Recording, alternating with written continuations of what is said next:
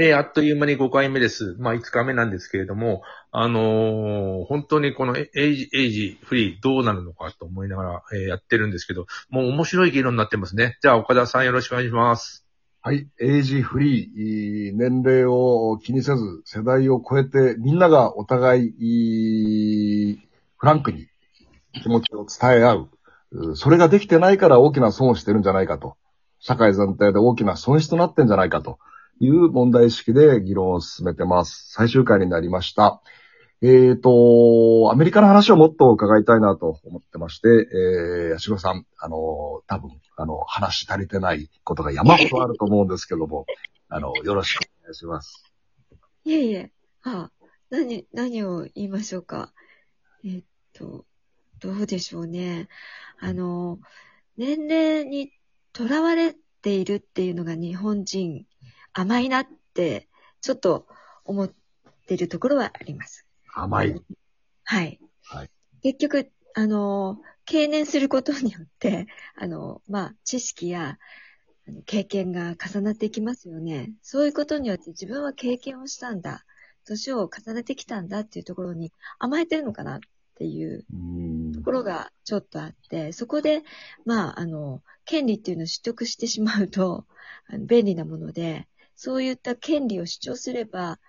認められる社会でもあるじゃないですか、日本は。でも、それはアメリカでは認められていないと。経験があるのならば、それを若者に渡していかなきゃいけないし、経験があるのであれば、それを社会に還元していかなきゃいけないという意識は、アメリカの人の方が強いんじゃないかなと思うんですね。でも、それをちょっと、日本の人たちはそれに甘え、また、若い人たちも、そういった経験のある人を立てることで自分が成り立つっていうところに甘えているので、そこをチャレンジしていかない。しなくてもいい。で、そこに甘えがある。となると、やっぱり効率的に日本社会どうなのかなっていう。ね、あの、定年がアメリカにはありませんで、どこまで自分が社会に貢献するのか、経済に貢献するのかっていうところを自分で決められる。うん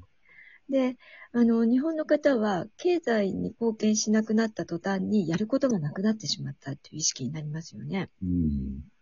でも、えーアメリカの社会ではどちらかというと、社会に貢献することをスタートしていくっていうように感じるんですね。すべての方がそうだとは言い切れませんけれども、そういう傾向が強い。うんだとするならば、日本ももう少し社会のことを考える意識転換をしていかないと、それこそ先ほどおっしゃったように、日本国自体が弱体化、まあ、経済的には弱体化はしていないと感じるんですが、社会的には、あの、京都議典に関しても、これだけの、あの、ノーベル賞学者を出すほどの、えーチャンスが日本にはあったのに、それを逃している。核に関しても逃しているっていう、いろいろなチャンスを社会的な立場として出ていけるところを日本国という国が逃しているっていう事実があると思うんですよ。そういった循環にずっとなっていくのかなっていうのを懸念してます。ズバリ本質に来ましたね。あのー右肩上がり日本が右肩上がりの経済成長の時代は、やっぱ先輩がやっぱり輝いて引っ張ってってくれる。あの、年上の人が。あの、先輩の年上の人の真似をする、あるいはついていけば、あーそれで、えー良かったし、同じ成功ができた。だけど今、右肩下がりで、ものすごいスピードで落ちていっているので、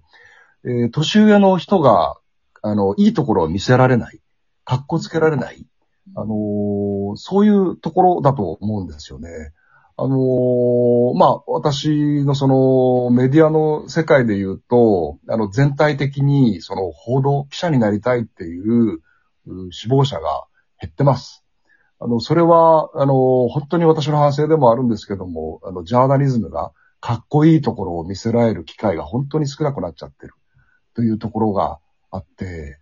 あの、年上だから、その、敬語を使ってもらえるとか、あの、尊重してもらえるとか、八代さんが甘いなと言った言葉が私にはズバリと響き、うん。あの、八代さんさっきそのアメリカで定年がないっていうのは、何歳までも働けるっていう甘さじゃないですよね。あの、何違歳う、頑張って、あのーその、常に何歳になっても努力、自分を磨いていかないと、何歳だろうが首を切られちゃうって意味ですよね。そう、そうだと思います。うんですからそこに対する自分のせ自己責任が発生していて、で、いくつまで働くのか、いくつまで社会に貢献するのか、いついくつで転換するのかっていうのを常にみんな考えていて、うんそういう意味では仕事に対する責任も、あの、語弊がありますけれども、日本の意識よりも高いんじゃないかなっていううん感じは知ってます。うん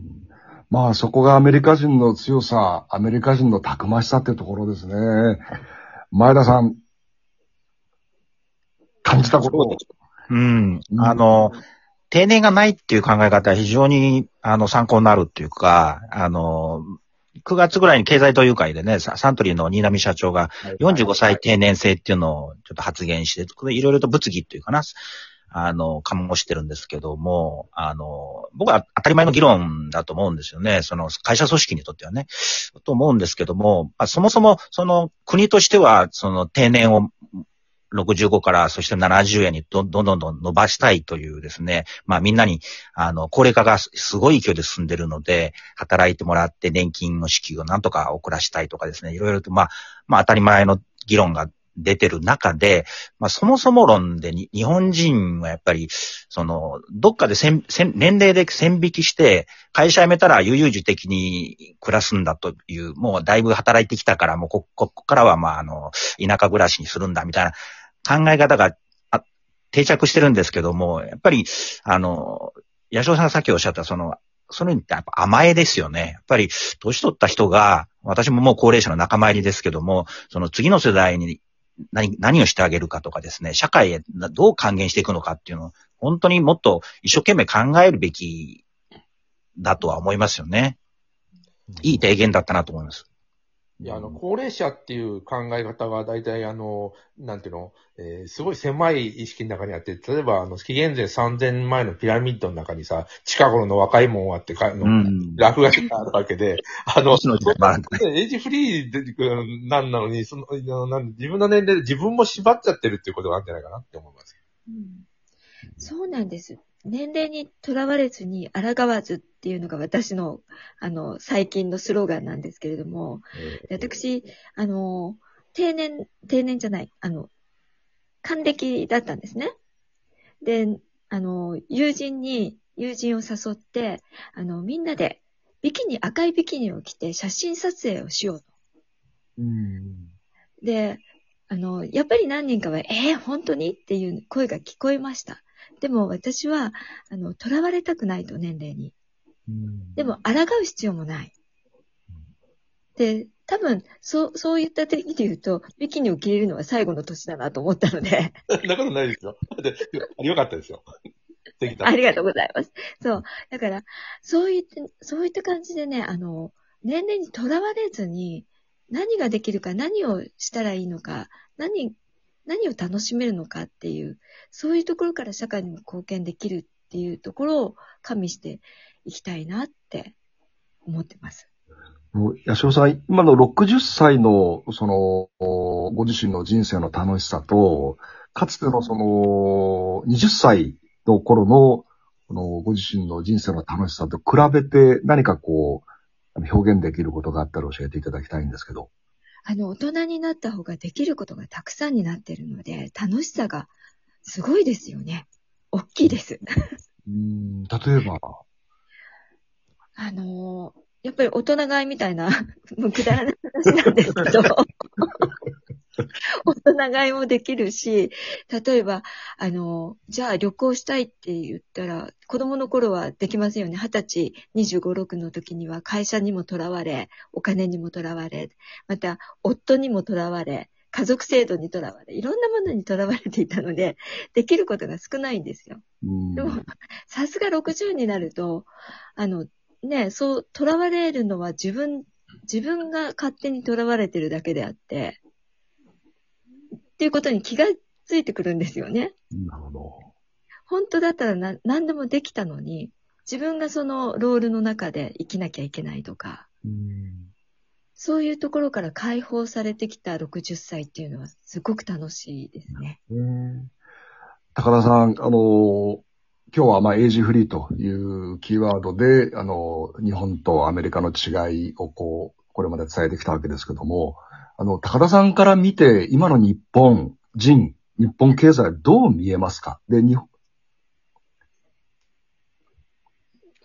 もしもし。まあ、あの、私は、あの、先ほど日本が危機的状況だという言葉を使って表現したんですけど、高田さんから見て、日本人、日本、日本経済今どう見えますか？そうですね。やはり、そういう名前の呼び方もそうなんですが、ちょっとやっぱり堅苦しいところがあって、あの、今やっぱりその、先ほど、あの、岡田さんおっしゃったように、右肩下が、右肩上がりではこう、物事が進まないようになってるんで、あの、いろんなこの、イノベーションといいますかですね、そういうユニークなアイデアを、もうその年上とか経験あるからとかっていうことじゃなくって、そういうアイデアをこう、どんどんどんどん出していってトライして、まあ、ダメな場合もありますけど、あの、当たる場合もあるっていう、こういう、あんなんていうんですかね、企業、企業家精神っていうのを、もっとこう、出していかないと、もうこう、なんていうんですかね、大企業の中で、先輩後輩の中で、この仕組みの中で、なんとかあの、今までの延長線上で、あの、さらに事業を伸ばしていこうってすると、かなり厳しくなってきてるんじゃないかなって思います。高田さん、日本に帰ってきたいですか？すいません、帰ってきたくない、ないです。なぜでしょう？やっぱり今の違いですよね。その代わり、すごい、あの、あもう時間ないですけど、あと5秒です。あの、はい。あの、ジョブセキュリティっていうか、いつ首切られるかっていうのも常にあって働いて